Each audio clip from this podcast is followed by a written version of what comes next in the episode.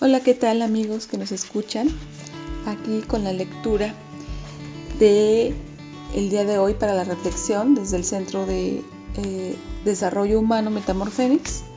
Hoy nos toca leer o escogimos el capítulo 8 del libro Apología del Vacío de Héctor Sevilla. El, eh, subtítulo en este capítulo dice Características del vacío que llena. Vamos a escuchar qué nos dice. El vacío es un acompañante temporal que provoca que utilicemos los recursos que nos parecían olvidados y caducos, a partir de una adecuada experiencia de vacío, no enfrentándolo, sino permitiéndolo estar en el tiempo suficiente. Se logra orientar la mirada hacia nuevas búsquedas y a la elaboración de proyectos creativos.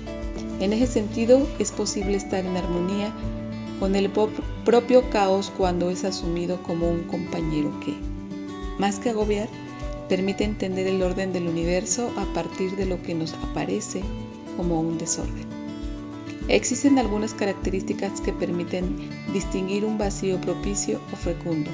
Por ejemplo, es benéfico cuando un individuo es capaz de vivir con valentía el vacío derivado de un ejercicio de apego. Asimismo, es fructífero cuando la experiencia de la vacuidad conlleva la superación de temores, angustias y odios. Por otro lado, si la persona que percibe en sí el vacío lo asume como un preámbulo a la aceptación de lo que vive, podrá facilitar para sí la liberación de enajenaciones a las que es invitada cotidianamente en los contextos globales. En ese sentido, la experiencia fecunda del vacío deviene en una paulatina liberación de la univocidad e invita a diferenciar entre los significados y la verdad oculta en las representaciones. Cuando el vacío que llena es llevado al límite, se logra concebir un orden alterno a las estructuraciones convencionales con las que se disfraza a la realidad. Por todo ello es importante abordar las características del vacío fecundo, lo cual es un punto de partida. El vacío fecundo lleva a la expulsión de temores, angustias y odios. El vacío vivido de manera fecunda, un vacío que llena, permite resignificar la ausencia. De tal modo el temor, la angustia y el odio son desterrados de la vivencia del individuo. Por el contrario, cada uno de estos aspectos son permitidos cuando se mantiene la perspectiva de que las cosas deben acontecer según la propia expectativa. El hombre y la mujer contemporáneos temen que sus vidas no sean como esperan. Por ello se desvinculan de la plenitud en su existencia. Tratan de encontrar en instantes placenteros un poco de eternidad, sin tomar en cuenta que la eternidad no se forma de instantes, sino que es el instante. Se teme perder el trabajo, no obtener el cariño de las personas amadas, desfavorecer la imagen social o desaprovechar las oportunidades de lograr lo que aún no se obtiene.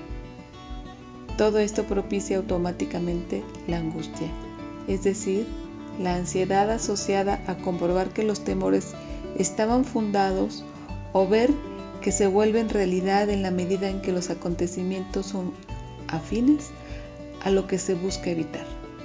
Finalmente, terminan por odiarse las circunstancias, personas o condiciones que permitieron que lo temido se materialice. Odiamos lo que permite que nuestros temores acontezcan. Persiste la angustia envuelta en el temor y el odio. Afortunadamente, la alternativa de prever el vacío nos desvincula de esas experiencias desagradables comprobamos que nuestros deseos no son el timón de los acontecimientos cuando un puesto laboral inseguro se perdió. La pareja que podía dejarnos nos dejó. El adversario que tenía la facultad de vencernos nos venció. Las condiciones que tanta angustia provocaban se conjugaron y hasta los amigos cuya ausencia temíamos nos dejaron. ¿Qué queda después de esto? La aceptación del vacío la resignificación de la ausencia, la visualización de la vacuidad como un nuevo punto de partida. como un abrirse a las alternativas, como un nuevo nacimiento. Vendrá un nuevo oficio, amigos, parejas y ocupaciones alternativas. El cambio siempre está ahí, nos guste o no. El dolor no es una prerrogativa para que el cambio suceda o deje de suceder. La resignificación de lo que acontece en la vida, en el entendido del continuo vacío que todo contiene. Permite desterrar el odio, la angustia y el temor. Cuando no es así y tal expulsión no es posible, el individuo no está en realidad amando a la persona que teme perder, ni valora el empleo que está angustiado por soltar. La pareja perfecta y el trabajo inamovible son solo una ilusión, por lo que el amor antecedido de tal expectativa es una ficción más. Según Hermann Hesse, escritor alemán, no ser amado es solo cuestión de suerte. La verdadera desgracia es no poder amar. En ese tenor, la desgracia no es perder a un ser cuya presencia hemos depositado la posibilidad de amar, cualquier cosa que eso sea, sino que la tragedia se funda en que supongamos que tras la pérdida del amado somos incapaces de amar de nuevo. Todos coincidiremos en que puede hacerse una clara distinción entre el apetito y el alimento. Este último nos genera un antojo, pero se vuelve prescindible una vez devorado. Posteriormente volverá el apetito y tendrá que satisfacerse aun cuando el banquete sea otro. Del mismo modo, la capacidad de amar no depende en forma exclusiva del objeto sujeto de amor. En caso de que la dependencia fuese auténtica, la desgracia estaría consumada. Si esto no se comprende, el desasosiego queda garantizado. El vacío fecundo libera la univocidad. El vacío es permitido y vivido con aceptación. Se vuelve fecundo preñado de sentido. Es un vacío que llena.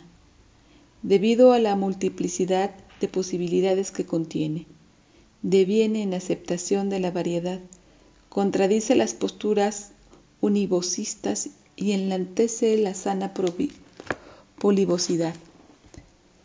En tal coyuntura de enfrentamiento a la linealidad, rompe la tradición de los sistemas totalitarios y absolutistas que controlan, el proceso de discernimiento de los individuos. Cuando el vacío es vivido con sabiduría, contiene la aceptación de las alternativas y la ruptura de la secuencia impositivista de una obligariedad. Entendido así, el individuo advierte que no existe una manera forzosa de realizar las cosas, que la idea de un debe ser es ilusoria y que las estructuras que forjan legalismos sociales, morales y educativos son una ficción de la cual hay que vaciarse. En ese sentido, quien logra aliarse con el vacío es capaz de evitar diluirse en la masa global, en los valores ofrecidos mediáticamente, en los estilos de vida propuestos por la mayoría. Asimismo, el individuo que acepta el vacío está abierto a la escucha y se forja completamente en una cautelosa actitud escéptica. Bajo esa postura, el individuo no está a merced de la dirección que se le desea inculcar a través de los medios masivos.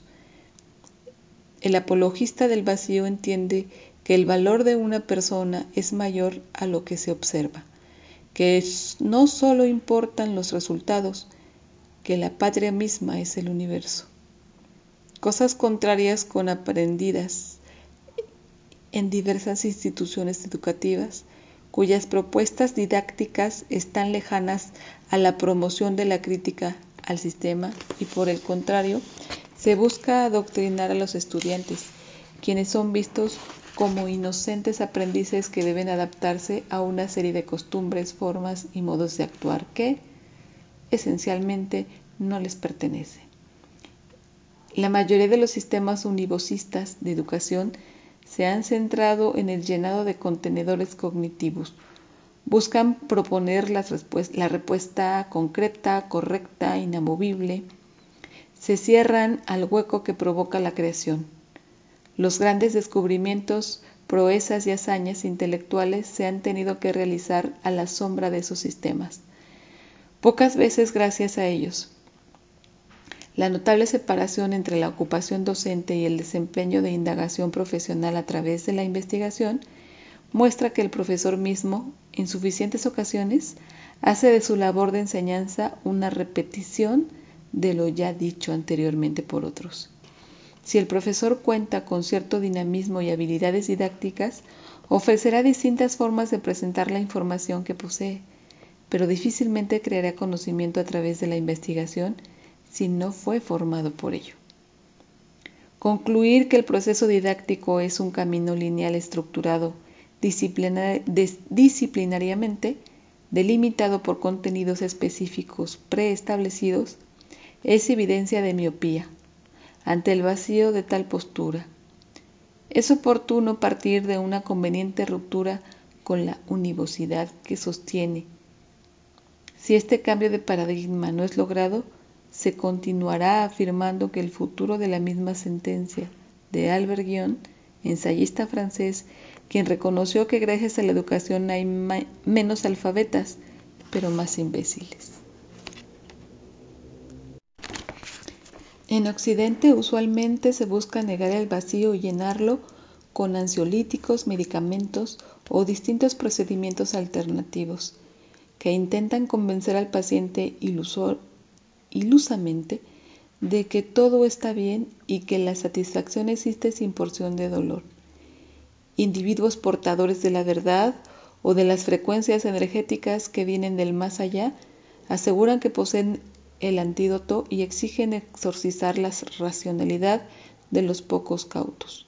La mayoría de las personas quiere una cura ante el vacío. Su error consiste en comprenderlo como un estado de desarmonía que simboliza un mal. Sin embargo, la desarmonía cotidiana no es equivalente a un estado de enfermedad, ni a una plaga, virus o veneno, del cual haya que cuidarse. Dicho de otro modo, la desarmonía parcial forma parte de la armonía del universo. Somos piezas poco lúcidas del cosmos constituyentes del mismo. los momentos de vacío, particularizados muchas veces como crisis, son oportunidades de rompimiento con el orden interno problemático. De tal modo, es común la confusión de que de que la crisis supone desarmonía, cuando más bien es el indicio de una desarmonía que ya estaba ahí.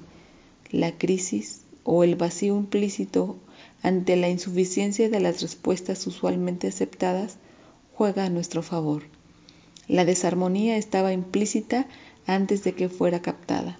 La crisis es un síntoma oportuno de que algo debe cambiarse. Fragmentos del libro Apología del Vacío de Héctor Sevilla.